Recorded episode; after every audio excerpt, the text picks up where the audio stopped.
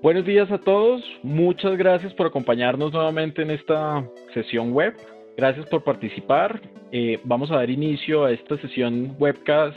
que la hemos llamado Opciones de Inversión en Épocas de Crisis, donde el día de hoy tenemos un invitado muy especial, Juan Diego Durán, ingeniero industrial de la Universidad Javeriana eh, y gerente regional de fiduciaria Corfi Colombiana, que nos va a estar acompañando el día de hoy, donde vamos a hablar de modelos de inversión, eh, temas de riesgos y tomas de decisiones en esta época de, crisis donde hay tanta incertidumbre en este momento en el, en el, modelo financiero y donde pues sencillamente este valor de contenido que hemos generado para nuestros clientes pues nos van a, nos van a ayudar un poco a entender la, la situación actual y cómo podemos afrontarla para salir adelante. Entonces, Juan Diego, muchísimas gracias por acompañarnos eh, eh, el día de hoy en esta sesión. Gracias por el espacio. Tenemos alrededor de 40 minutos para, para hablar sobre todo el contenido que tenemos y utilizaremos los últimos 20 minutos para una sesión de preguntas y respuestas. Entonces, Juan, bienvenido, muchas gracias por acompañarnos y podemos iniciar. Bueno, muchas gracias por la invitación, Andrés, y por el espacio aquí a compartir un poco de, de la visión que tenemos, digamos, de las, de las, oportunidades de inversión, que es tal vez lo que, lo que más nos preguntan, eh, digamos, con todo este tema de la crisis del coronavirus que viene afectando a nivel mundial, la guerra comercial con China, Estados Unidos con China, eh, todo el tema de lo que se viene por la digamos, por, la, por ese tema de la coyuntura a nivel, global y cómo nos impacta en Colombia, vemos un poquito afuera coyuntura eh, macroeconómica con Estados Unidos con más de 30 millones de peticiones de empleo semanales, em, la bolsa, digamos, cayendo a niveles que no se habían dado en 1929, e incluso peor que la crisis del 2008, claro, con eh, digamos, importantes hoy en día, pero, pero preveyendo nuevas caídas, digamos, de lo que viene a futuro por,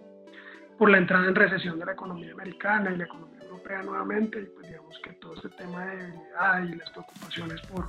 una segunda ola de, contagios de coronavirus y demás, la caída en el precio abrupto del petróleo, que por primera vez en la historia, digamos, cotizó en, en, terreno negativo los contratos de, de mayo,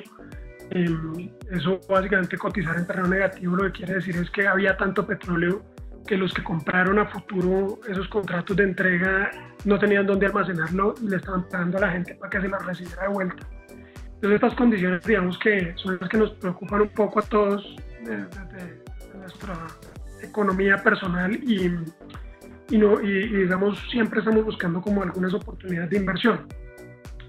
Cabe resaltar lo que le digo a todas las personas cuando me consultan y demás, em, esos son temas, eh, digamos, lo que, les, quiero presentar o contar un poco son temas, em, digamos, de, de, análisis que venimos desarrollando eh, para digamos, la compañía en la que trabajo, que es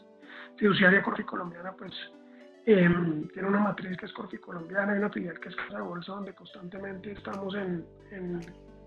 desarrollo de, investigaciones económicas eh, de todos los sectores y, nos, nos, permite tener como un view más completo del mercado y demás,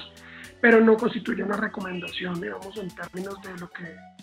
corresponde a la normatividad colombiana, no es una recomendación de inversión y demás. Cuando, cuando terminemos la presentación están mis datos al final por si requieren que nos pongamos en contacto con una de las personas del equipo que están certificadas ante el autorregulador del mercado de valores y digamos que cuentan con todas las certificaciones eh, para poder dar recomendaciones de inversiones dependiendo del análisis de cada uno. Entonces, pues entrando ya en materia de la presentación, em, hablando del mercado de valores colombiano eh, o el sistema financiero colombiano, digamos que hay unos una normatividad que, que todo inversionista debe, conocer eh, en principio y esto es eh, para tener en cuenta porque muchas veces eh, y hay personas que, que así me han consultado em, han caído en estafas en temas de, pirámides en temas de captación masiva em, temas donde instrumentos en realidad de inversión pues se han utilizado para, tomar los recursos de las personas y demás. Entonces es súper importante que lo conozcamos. El primero es la resolución 400 de 1995, eh, que dictó unas normas iniciales, luego estas fueron contenidas dentro del decreto 2555, que se encuentra vigente, es el decreto que regula todo el, el, marco de las inversiones en Colombia, eh, amparado también por la ley 964 del, del mercado de valores y una serie de decretos que han venido, digamos, como fundamentando em, todo el tema de las inversiones, como es el decreto 1848, que habla de la retención de la fuente para los fondos de inversión colectiva. Em, ya yo se los explico al final en, todas estas oportunidades de inversión. Eh, les pasamos la presentación, Andrés, por favor. Em, el decreto 1242 que, que, reguló lo que se conoce como Administración de Fondos de Inversión Colectiva y el consecuente 1243 que habló de la custodia de valores y digamos en el 2014 la normativa para la retención de la fuente para fondos de capital privado y finalmente la circular 015 de 2016 que habla de la valoración de las inversiones. Eso es súper importante. Todo esto lo pueden encontrar, es público a través de la página de la Superintendencia Financiera. Entran ahí a la página, en la normatividad, buscan pues, toda esta normatividad aplicable y los puede guiar un poco en, a todo lo que tienen derecho, las prohibiciones que hay en el mercado y demás. Y ahí también pueden encontrar digamos, lo, que, lo que normalmente le preguntan a uno eh, si es una buena inversión, si es legal, si no es legal y demás. Hay que, digamos, cuando uno habla de, de, inversiones y demás, hay que tener en cuenta que en el mercado colombiano existen dos tipos de inversionistas definidos en el decreto 2555 eh, y por ende que tienen unas diferencias en cuanto a los activos a los cuales pueden acceder y cuáles son los derechos que también tienen. Entonces, en Colombia tenemos dos tipos de inversionistas, el inversionista profesional, que básicamente es todo el cliente que cuenta con el conocimiento amplio del mercado para evaluar y gestionar los riesgos inherentes a cualquier inversión.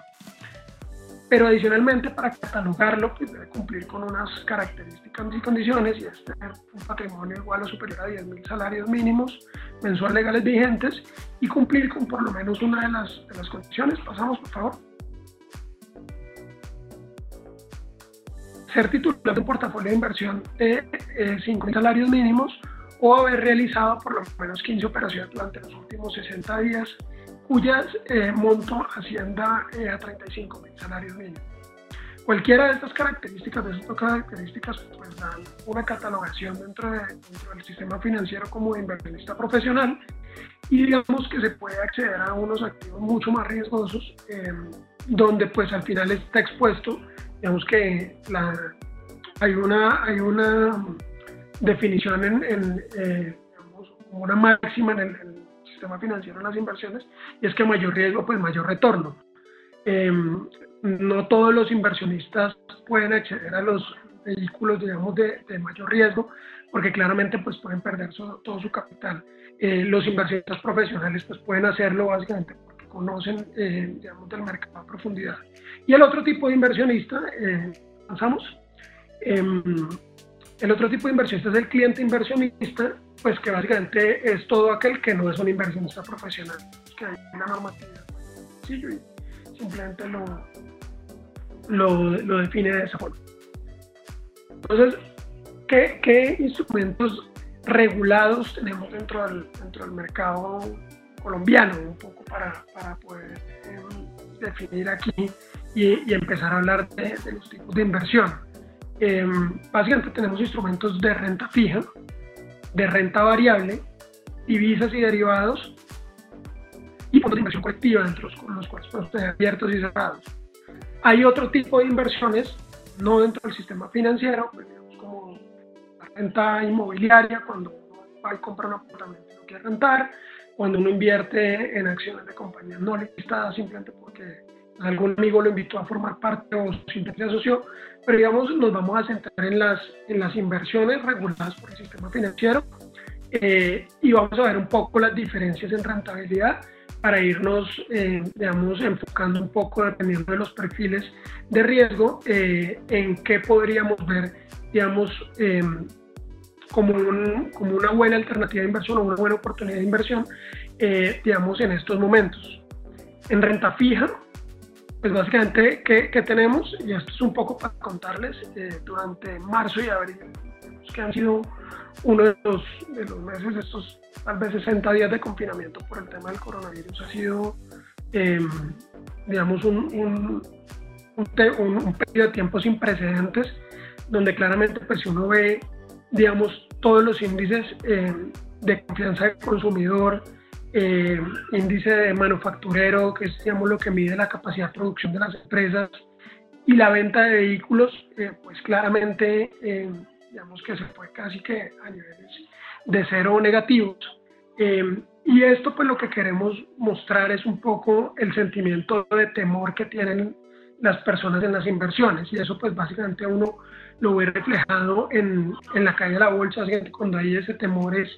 eh, una incertidumbre en qué va a pasar con, con la economía. Entonces, pues, cuando uno ve las ventas de vehículos cayendo, pues claramente si uno se va eh, y revisa la acción de Ford, ejemplo, pues va a ver que se fue al piso por las estimaciones precisamente previas, eso fue en marzo, 3 de marzo vez fue el día que tocó piso, eh, tocaron piso los índices americanos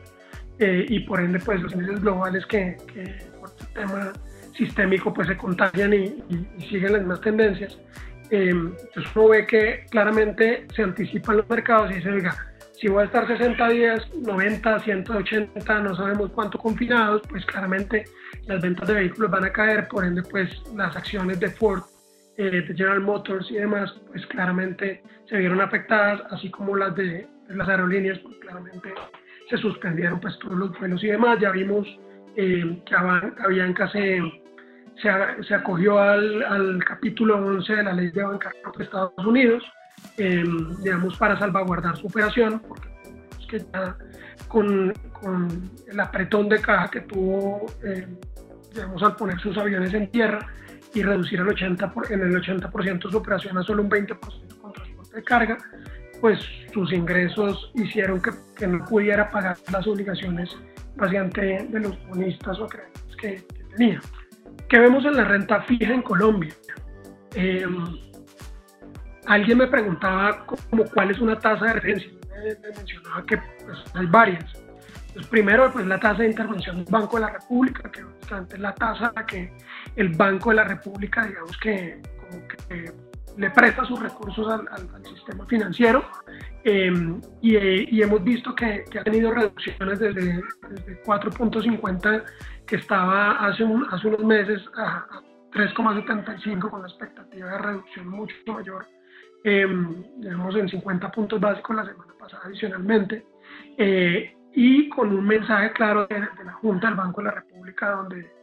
básicamente lo que, lo que dijo pues es que va, eh, va a estar, digamos, en, en constante revisión, en, bajar de, de, ese 4.25 a 3.75 a 3.25 y si es necesario, pues digamos que hacer todos los ajustes con el fin de bajar la tasa para abaratar los créditos, digamos que esto en Colombia no es, muy usual que los bancos bajen tan rápido los créditos, eh, la tasa a la que nos prestan las personas o a las empresas, pero básicamente es lo que busca el banco con esa política expansionista de, de bajar las tasas. Entonces uno, uno tiene como esa tasa de referencia, pero la otra tal vez son los títulos que uno llama em, como que cero riesgo, que son los títulos de tesorería, eh, o los TES, que son los títulos que emite pues, el gobierno colombiano y básicamente a través de lo cual se endeuda y capta recursos eh, para la financiación de, pues, del funcionamiento del país. Y es, si uno ve y, mira las tasas de los test em, en las diferentes series de vencimientos, eh, julio del, 24 eh, y demás, em, cualquiera de las referencias, pues uno ve que en el largo plazo no están más arriba del 4%. Entonces,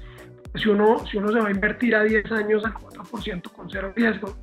ahí es donde uno empieza, digamos, como a hacer como los, como símil y entonces uno se va y busca la deuda privada. La deuda privada pues es la emisión que hacen las empresas, los bancos, las empresas del sector real, los bancos a través de CDTs, bonos, papeles comerciales. Eh, y uno mira y allí pues casi que está peor porque uno encuentra que ya las captaciones, lo vamos a ver más adelante en la siguiente diapositiva, pero eh, digamos que en este momento pues eh, no tenemos tasas más allá de un 4% eh, digamos a un año. Entonces estas tasas nos sirven un poco digamos para, para empezar a hacer contrastes. Si uno ve la diferencia que hay entre la deuda privada y, la, y la deuda pública, ustedes y los llamo los CDTs para facilidad, eh, donde hay unos, unos spreads una diferencia interesante, eh, digamos con calificaciones muy buenas. Y casi que, que cuando uno habla de, de, emisores AAA a nivel nacional, pues casi que, casi que se está yendo, digamos, a unas tasas muy bajas de riesgo. Un ejemplo, Bancolombia, eh, Banco Bogotá, eh, pues porque básicamente son entidades financieras que se fondean con recursos primero del público y segundo pues, de las captaciones que, se hacen a través de estos instrumentos. Entonces aquí, digamos, estos son como unas proyecciones con unos escenarios que, que se han construido en función de, digamos, de expectativas de recuperación económica. Y uno lo que ve es que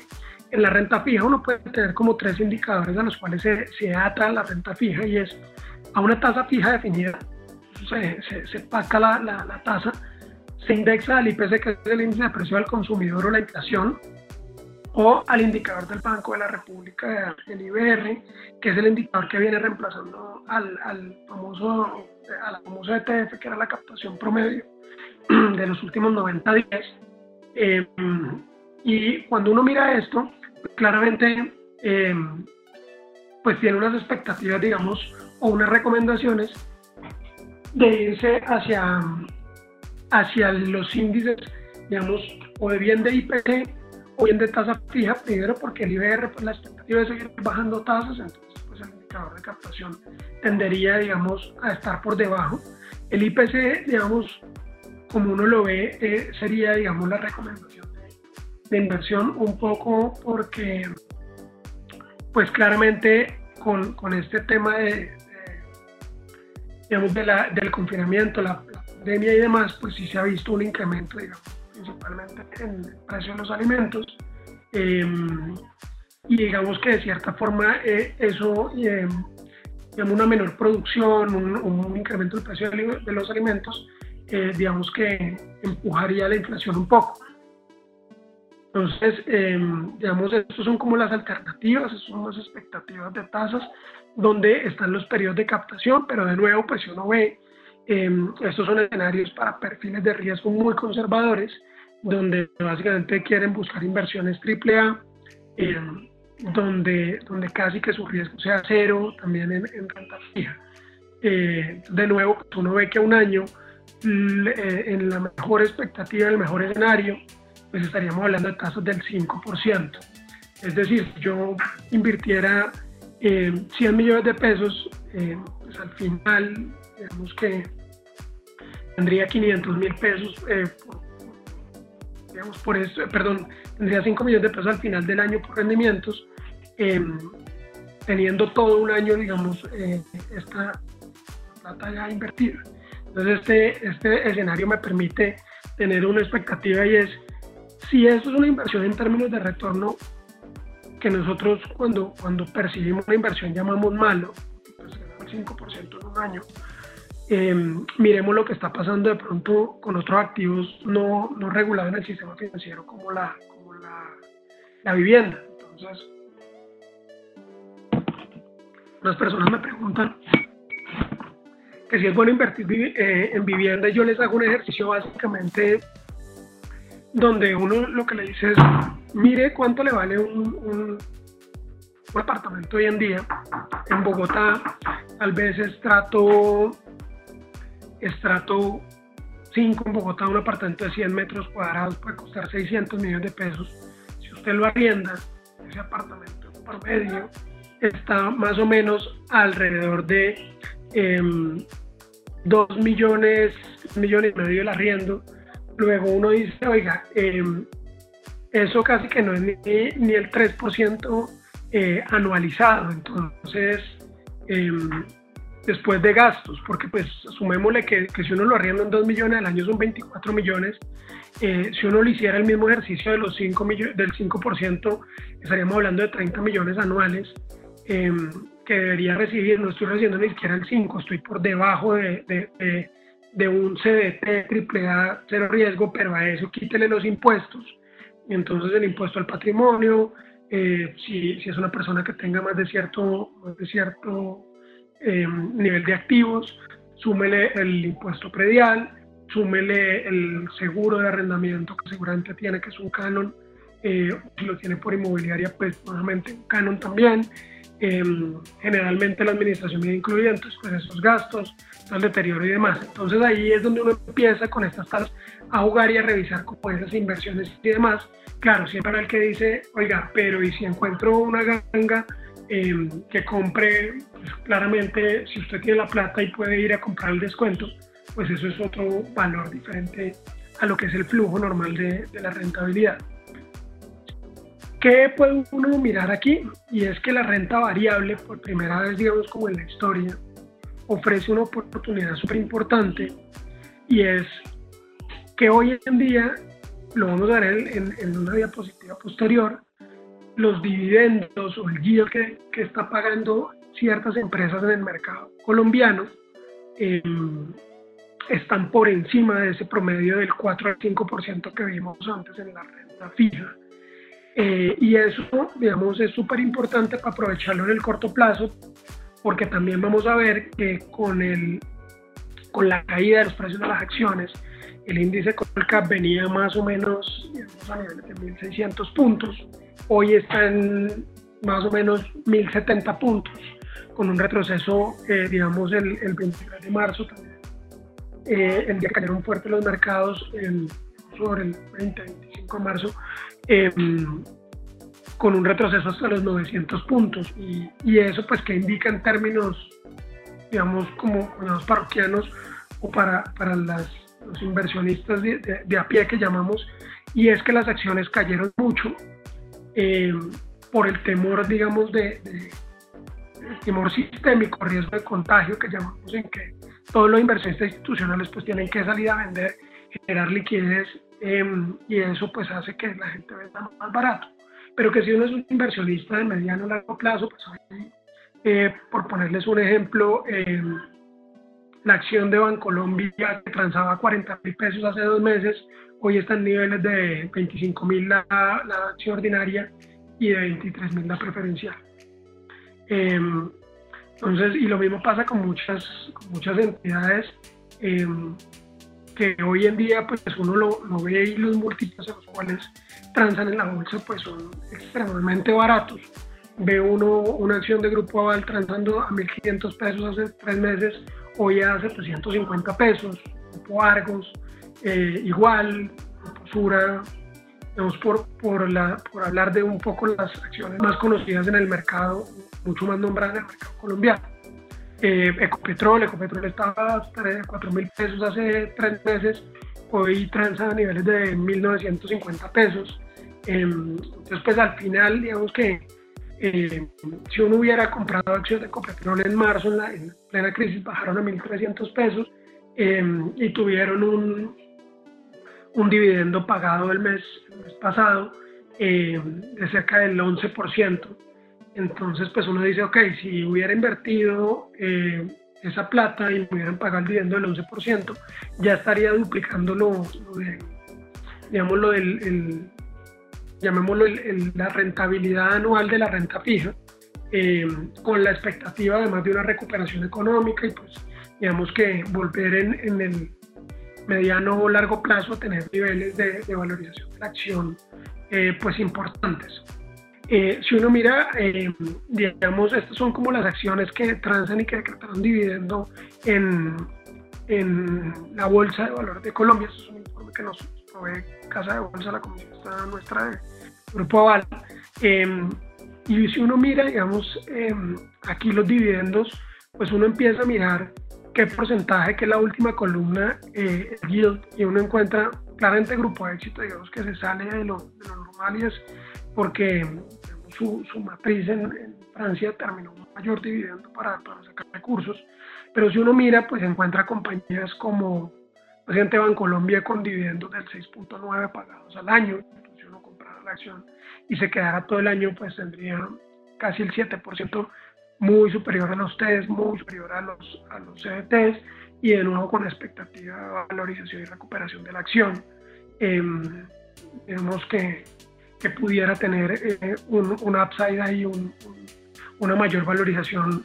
em, digamos, en términos de precio de acción adicionalmente al dividendo. Eh, si uno mira, por ejemplo, encuentra acciones como Corfi Colombiana, eh, hay un punto, me, me, he pedido para hablar de los detalles, pero, pero con un dividendo a hoy casi cercano al 12%, porque tenemos que la acción ha corregido más a, a partir de, este, este informe. Eh, pero si uno se quiere ir a, a, conglomerados financieros, pues tiene Grupo Aval, eh, tiene por allá encontramos a Grupo Argos, eh, entonces, pues, digamos Grupo Sura, con unos dividendos bastante interesantes, eh, Ecopetrol dividendo del 9%. Entonces, pues, es súper importante tenerlo en el radar, porque pues ya uno puede empezar a armar un portafolio, como menciono. Eh, aquí lo importante es uno tener claro cuál es su perfil de riesgo, así como, como digamos, hay instrumentos que les mencionaba, eh, donde solo puede acceder, digamos, al inversionista profesional, pues también hay recomendaciones de, de sus asesores, digamos, de inversiones en cierto tipo de activos que son mucho más riesgosos porque lo puede afectar uno u otro eh, elemento o, o, situación, digamos, que, que pueda afectar su comportamiento fundamental. Por ejemplo, a Bianca, pues a Bianca, su, su entrada en el capítulo 11, pues que claramente hace que, que pues, la acción eh, se caiga en precio porque pues, la expectativa es que no va a poder atender los pagos de, de los acreedores. Seguramente hay una dilución del precio de la acción. Los accionistas, pues, el precio sea menor o tengan mucho más acciones con menor precio. Esas expectativas pues, son las que uno tiene que mirar al momento de, de tomar estas decisiones. ¿Qué otra alternativa de inversión tenemos? Porque mucha gente dice, ok, pero ya para pa poder entrar a la bolsa, para poder entrar a la bolsa, para poder eh, tener este tipo de inversiones, ¿cuál es un monto mínimo? Pues hombre, al, eh, digamos, hay, hay firmas comisionistas que reciben mínimo 10 millones, mínimo 5 millones, eh, hay otros que son más, más exclusivos y, y, para poderlo atender, digamos que tienen unos montos más altos. Entonces existen otras alternativas de inversión como de inversión colectiva que básicamente son lo que se conocía antes como las carteras colectivas. Esto es básicamente una bolsa donde muchos inversionistas ponen sus recursos, son administrados por una comisionista de bolsa o una sociedad fiduciaria y básicamente tiene una política de inversión en un tipo de activos determinados. ¿Qué ventajas tiene? Tiene liquidez inmediata, o sea, digamos como hace una inversión en el fondo y no compra acciones directamente en caso de un fondo de acciones, pues si mañana usted quiere retirar sus recursos, no tiene que esperar a que alguien le compre sus acciones en, el mercado de la bolsa de valores. Eh, que tiene eh, de,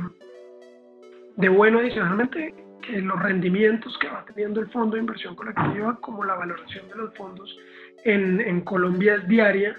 eh, tiene cierres diarios, entonces em, digamos que lo, lo, que lo que uno encuentra es que eh, todos los días le van abonando sus rendimientos. ¿Qué tiene adicionalmente? Eh, una extensión en el movimiento de recursos del 4 por mil y unos bajos costos de la inversión porque principalmente eh, digamos que tenemos que cuando una persona va y compra o vende acciones en el mercado colombiano, eh, pues va a tener costos de entrada y salida de recursos que seguramente, para que no sean representativos, por ejemplo, hay firmas que le cobran el 1%, para que usted tenga eh, una rentabilidad interesante, eh, digamos, es, es un tema eh, que si uno lo mira de esta forma es, si yo meto 10 millones de pesos y me cobra el 1%, eh, pues son 100 mil pesos que me van a cobrar por comprar acciones y 100 mil por vender. Entonces, claro que ca casi que uno necesitaría que la acción para que uno ganara algo, subiera por lo menos del 4% porque se le va a ir el 2% de gasto. Un fondo de inversión colectiva le cobra al colectivo una administración anual, generalmente entre el 1 y el 3%, y esos valores, digamos que son los que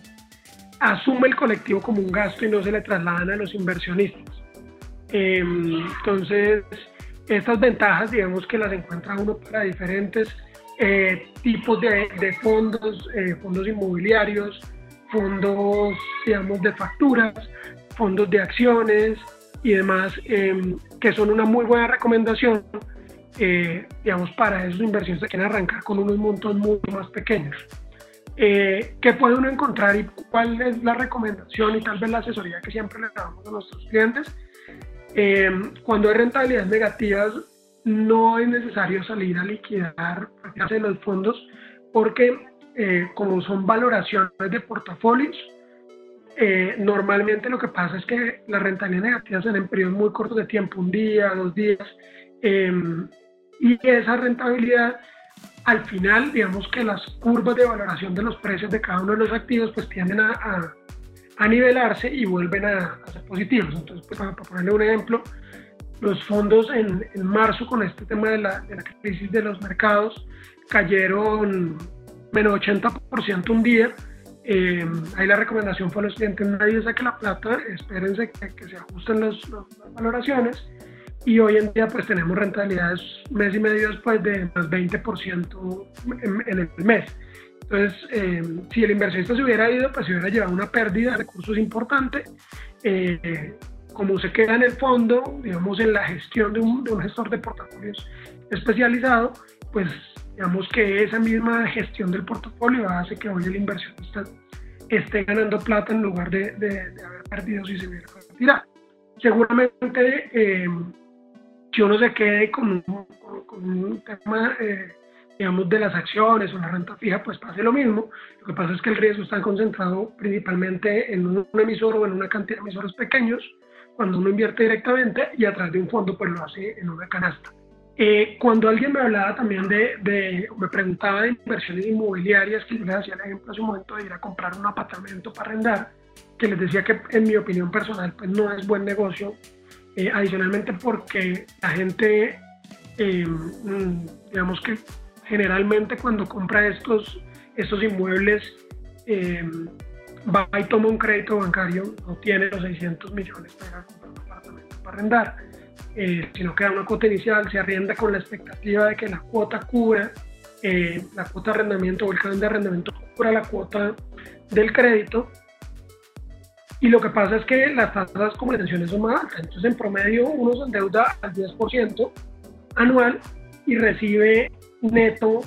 el 3% como retorno de la inversión.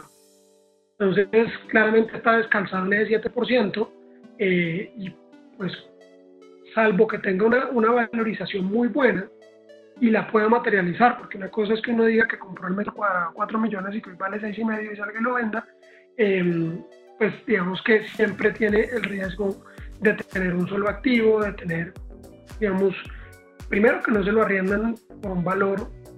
digamos, cercano a la expectativa. Segundo, eh, pues que tiene que asumir todos los costos de ese inmueble. Tercero, que si se le va el arrendatario o no le paga el, canon de arriendo y demás, pues el riesgo de vacancia es todo porque está concentrado en un solo activo el 100% de su inversión. Mientras que hay otras alternativas cuando a uno le gusta, por ejemplo, invertir, eh, de la filosofía de pronto de, de las personas que, que, dicen que invertir en ladrillos es lo más seguro y pueden tener razón, digamos, por ver el activo propiamente, pues existen otros vehículos de inversión como las titularizaciones inmobiliarias, digamos, la más representativa en Colombia es el patrimonio de estrategias inmobiliarias, lo administramos en Fiduciaria Colombiana, es el fondo de inversiones, el vehículo de inversión más grande que hay en el país, cerca de 8 billones de pesos en activos, em, digamos, eh, hay otro que, que, está recientemente constituido que le, compite, que se llama la titularización inmobiliaria, los títulos inmobiliarios de la titularidad colombiana, cuya filosofía es comprar activos y arrendárselo a grandes compañías con unas condiciones contractuales mucho más favorables eh, que si yo se lo arriendo a una persona natural un apartamento. Entonces, ¿qué eh, pasa aquí? Que las expectativas, digamos, de estos, estos títulos y uno puede acceder, creo que el team, el está alrededor de los, si mal no estoy, 5 millones de pesos y el país debe estar alrededor de 18 millones de pesos no recuerdo bien. Em, pero, pero lo pueden encontrar en la superintendencia porque nosotros como transan, eh, digamos, como emisiones, pues tienen que publicar información relevante. Em, pues ofrecen, digamos, que cualquier inversionista que quede 10 años, eh, pues la rentabilidad esperada está alrededor de entre el 10 y el 11% anual. Luego, pues digamos que uno ya ve una alternativa mucho más atractiva en este tipo de vehículos. ¿Qué ventajas tiene? Pues también hace parte de un colectivo, entonces en vez de tener un solo inmueble, pues tiene 5.000 inmuebles. Eh, en vez de tener un solo arrendatario, pues tiene 2.000, 3.000 arrendatarios. Eh, y, digamos que los costos, básicamente de eficiencia en la administración de los activos inmobiliarios vienen dados por eh, pues una masificación. Entonces, pues es una sola empresa. Ya no pagan 3.000 5.000 administraciones en los activos, eh, diferentes, sino que es una sola administración eh, y todo esto pues digamos que viene en función de una optimización financiera. Y por último, digamos que tenemos em, un, un, instrumento de inversión que de pronto no es muy conocido en Colombia, recientemente em, digamos que, que, ha venido con como fuerza, una mayor presencia, tal vez data de hace unos 10, 12 años, eh, los primeros fondos de capital privado. Hoy en día hay cerca de 110 fondos en el país eh, que suman 19 mil millones de dólares en inversiones em, en Colombia. Y, estos fondos, pues uno encuentra que son dueños de Andrés Carne Res, em, El Corral, eh, digamos, en participación en oleoductos, dueños de compañías financieras, eh, digamos lo que buscan es darle un, empuje a la economía de inversión privada. Estos fondos, la normativa colombiana, lo que les mencionaba, que no, no todos pueden acceder, principalmente porque tienen una, una restricción de monto mínimo por la inversión eh, de 600 salarios mínimos, es decir, como a, precio del salario mínimo de hoy deberían ser como eh, tal vez unos entre 550 y 600 pesos, para ponerlo de manera general. Em, y em, digamos que tiene que tener la, condición de que sea un inversionista con un perfil de riesgo em, moderado alto, participación de todo su capital de inversión, pues, que no esté concentrado al 100%, porque como son fondos de capital privado, inversiones no están reguladas, no están listadas, mejor en el Registro Nacional de Valores y Emisores, em, pues tiene el riesgo de que puede perder su capital en la totalidad. Claro, históricamente no se ha presentado ninguno, pero la normativa colombiana sí lo indica. Em, entonces, pues digamos que em, vale la pena eh, mencionarlo porque, porque pues sí es algo que normativamente no les va a permitir acceder hay fondos que incluso ponen unos tickets más altos, un millón de dólares, unos 3 millones, porque eh, precisamente digamos que van enfocados como esto inversionistas profesionales, clientes inversionistas que tengan un perfil, digamos, como inversión más agresivo. Y de, largo plazo, generalmente los fondos de capital privado son por lo menos a 10 años. Eh, ahí se encuentran diferentes tipos de activos, pero es una muy buena alternativa de inversión eh, referente, digamos, a retornos. Eh, nosotros, digamos, en la fiduciaria administramos fondos de capital privado inmobiliarios, ya no titularizaciones, sino fondos de capital privado inmobiliarios que han salido con rentabilidad del 20% anual. Tenemos fondos de deuda que tienen rentabilidad del 10% anual, donde básicamente le prestamos a compañías eh, pymes que quieren expandir sus operaciones, todo pues digamos con garantías y demás. Eh, hay fondos que compran financieras no convencionales, em, digamos que, son mercados ya regulados em, y formalizados eh, en otro tipo de activos y encuentran un sinnúmero, digamos, de, este tipo de negocios. Eh, y claramente, pues, que tienen una unas expectativas de retorno más altas, pero pues por ende un riesgo mayor. Eh, con eso yo creo que finalizo. Mm, abrimos la sesión, no sé si quieres para preguntas eh, que pudiéramos tener. Eh, estamos atentos a profundizar en cualquiera de, digamos, como, como les mencioné, pues esto es una visión general de lo que encuentra uno. básicamente en el mercado rentario, fija, pues más en el de renta variable, porque las acciones básicamente eh, muy baratos, eh, con unos dividendos muy buenos. Eh, y pues, pues ahí, se los dejo para, para Juan, muchas gracias, muchas gracias por, por el espacio, por acompañarnos en esta sesión.